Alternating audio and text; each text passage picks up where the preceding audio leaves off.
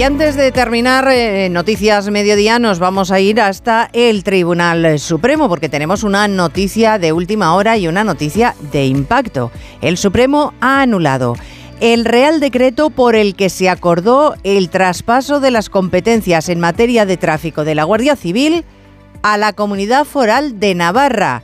Nos vamos hasta el Supremo, Eva Llamazares.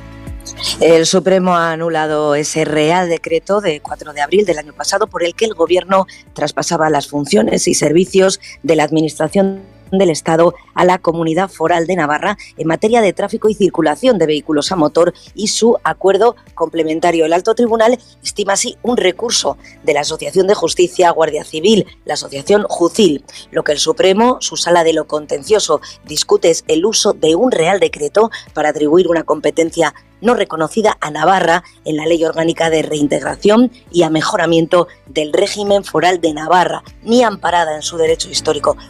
Según los jueces, para que esas competencias puedan ser asumidas, habría que reformar esa ley o bien regularlo mediante una ley orgánica.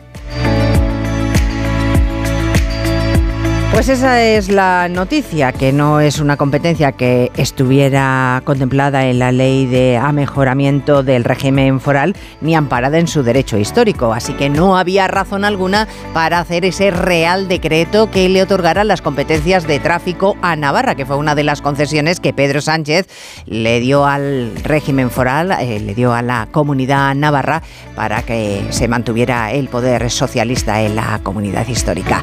Bien, pues ahora ha sido tumbado por el Supremo. Es la noticia de última hora que Hondo Cero les acaba de contar aquí en Noticias Mediodía.